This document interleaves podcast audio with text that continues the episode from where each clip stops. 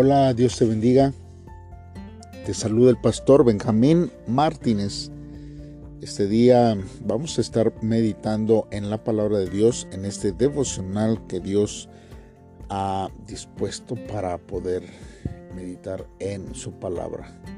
Hoy es martes 4 de octubre Estamos eh, viendo, hermanos, ya en el capítulo 31 de Génesis y vamos a leer del versículo 1 al versículo 16. Como título, este devocional tiene una familia que obedece a Dios. La Biblia dice así, hermanos. Y oía Jacob las palabras de los hijos de Labán que decían, Jacob ha tomado todo lo que era de nuestro padre y de lo que era de nuestro padre ha adquirido toda su riqueza. Miraba también Jacob el semblante de Labán y veía que no era para con él como había sido antes. También Jehová dijo a Jacob, vuélvete a la tierra de tus padres y a tu parentela, y yo estaré contigo. Envió pues Jacob y llamó a Raquel y a Lea al campo donde estaban sus ovejas, y les dijo, Veo que el semblante de vuestro Padre no es para conmigo como era antes, mas el Dios de mi Padre ha estado conmigo. Vosotros sabéis que con todas mis fuerzas he servido a vuestro Padre, y vuestro Padre me ha engañado y me ha cambiado el salario diez veces, pero Dios no le ha permitido que me hiciese mal. Si él decía así, los pintados serán tu salario, entonces todas las ovejas parían pintados, y si decía así, los listados serán tu salario, entonces todas las ovejas parían listados. Así quitó Dios el ganado de vuestro padre y me lo dio a mí. Y sucedió que al tiempo que las ovejas estaban en celo, alcé yo mis ojos y vi en sueños, y aquí los machos que cubrían a las hembras eran lisados y pintados y abigarrados. Y me dijo el ángel de Dios en sueños, Jacob, y yo dije, heme aquí. Y él dijo, alza ahora tus ojos y verás que todos los machos que cubren a las hembras son lisados y pintados y abigarrados, porque yo he visto todo lo que Labán te ha hecho. Yo soy el Dios de Betel, donde tú ungiste la piedra y donde me hiciste un voto. Levántate ahora y sal de esa tierra y vuélvete a la tierra de tu nacimiento. Respondieron Raquel y Lea y le dijeron, ¿tenemos acaso parte o heredad en la casa de nuestro Padre? ¿No nos tiene ya como por extrañas? Pues que nos vendió y aún se ha comido del todo nuestro precio. Porque toda la riqueza que Dios ha quitado a nuestro Padre, nuestra es y de nuestros hijos. Ahora pues, haz todo lo que Dios te ha dicho. Bien, vamos a estar, hermanos, meditando en la palabra de nuestro Dios en este tiempo. Nosotros, cuando vemos estos versos bíblicos, podemos ver que hay una protección de parte de Dios que se está cumpliendo en la vida de Jacob. Y esto es, hermanos, a causa de la obediencia. Dios ha visto y cumple las promesas que Él hace. Dios, hermanos, siempre va a proteger a los débiles, hermanos, que son oprimidos por personas fuertes y egoístas, hermanos. Y al ver que las riquezas de Jacob, hermanos, se comienzan a multiplicar, comienzan, hermanos, a, a prosperar, Labán, hermanos, comienza a tratarlo diferente. Y Dios entonces habla con Jacob y le dice, vuélvete a la tierra de tus padres. Jacob llama a Lea y a, Raquel y les cuenta lo que Dios le ha hablado a su vida. 20 años atrás nosotros vemos a Jacob que había hecho un voto a Dios en Betel, diciendo, si va Dios conmigo y si vuelvo a la casa de mi padre. Y al recordar, hermanos, su estancia en Padán Aram, reconoce, Dios ha estado conmigo. Dios, hermanos, ha caminado con Jacob guiando sus pasos. Podemos nosotros soportar el tiempo de la aflicción porque sabemos que Dios estará con nosotros y nos bendecirá y cumplirá sus promesas sobre nuestra vida. Nosotros podemos, hermanos, esperar en Dios siempre. El tiempo pasa, hermanos, pero Dios siempre tiene presente las bendiciones que ha preparado para nuestra vida. ¿Cuántos años nosotros debemos de esperar para que se cumplan las promesas de Dios para nuestra vida? ¿Cuántos años nosotros hemos esperado? Esperemos un poco más, hermanos, porque Dios está al pendiente de sus hijos. Confiemos en la providencia de Dios en todo tiempo, no importando las circunstancias que puedan venir nosotros, hermanos, podemos recordar las aflicciones que hemos soportado por muchos años, mas sin embargo debemos de confiar en la providencia de Dios para nuestra vida siempre, porque Dios quiere, hermanos, que nosotros podamos vivir conforme a su voluntad. Raquel y Lea se unen y meditan en un asunto que Jacob les comparte. Pues Jacob engañó a su hermano, pero él fue afligido por la, Labán, hermanos. Un hombre más mentiroso y más engañador que aún Jacob mismo. Y recordando, hermanos, esto, hermanos, Jacob reconoce que solo por la gracia de Dios ha podido soportar dichas dificultades. Jacob le transmite a Raquel y a Lea, hermanos, el mandato que Dios le ha dado. Y, que, les dice, Dios me ha dicho, vuélvete a la tierra donde naciste.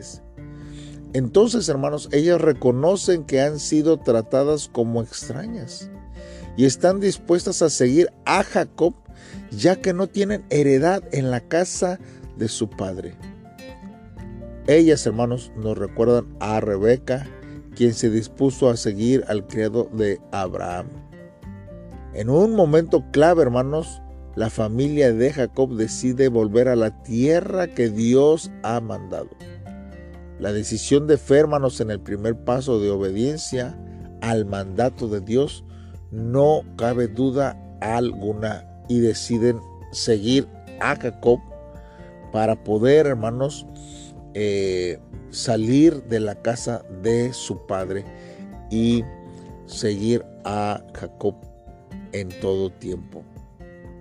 Hermanos, hay decisiones, hermanos, que quizás nosotros debemos de analizar y de tomar. Hay decisiones que nosotros tenemos que consultar a la familia para poder hacerlo.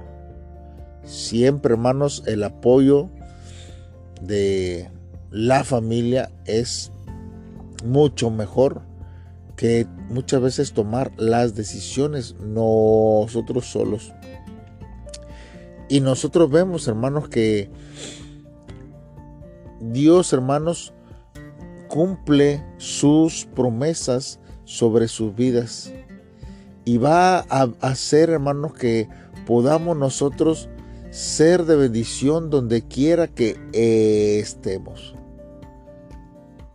Por eso, hermanos, es que tenemos que vivir, hermanos, obedeciendo a Dios en todo tiempo. Y yo le aseguro que si la familia ve cómo Dios está prosperando, cómo Dios mueve, cómo Dios está con usted, está en cada decisión que usted toma. Ellos responderán y le apoyarán en cada uno de los procesos y de los pasos que usted necesite tomar en este tiempo. Dios fortalecerá, Dios proveerá, Dios bendecirá. A pesar de las situaciones, hermano, que usted esté viviendo o que haya vivido hace, hace algunos años, usted debe de, confiar, hermano, siempre en la providencia de Dios sobre su vida, porque Él, hermanos, será sobre su vida quien guíe los pasos y quien lo llevará hasta donde el Señor quiere que usted llegue en todo tiempo. Por eso tenemos que permanecer siempre en la voluntad de Dios. Hermanos, un pastor eh, nos habla que un día él servía como copastor con su padre, pues ya que él era el pastor principal. Y el Señor le ordenó dejar su puesto a pesar de que era una decisión difícil. Él obedeció y como resultado, hermanos, el peregrinaje de su vida dio un giro inesperado. Los encuentros, hermanos, y las transformaciones llegan cuando elegimos y seguimos el camino de Dios. En el camino, hermanos, de la obediencia, este pastor conoció a la iglesia metodista Auckland en Nueva Zelanda, hermanos, y experimentó el crecimiento de la iglesia junto a la gracia de Dios. Cuando todo estaba afirmado, el Señor volvió a darle la señal de dejar todo y a, partir de ahí, hermanos, el Señor comenzó a bendecirlo. Después de un tiempo de estar luchando, decidió obedecer y regresó, hermanos, a Corea. Y una vez allí, hermanos, comenzó de nuevo plantando otra iglesia.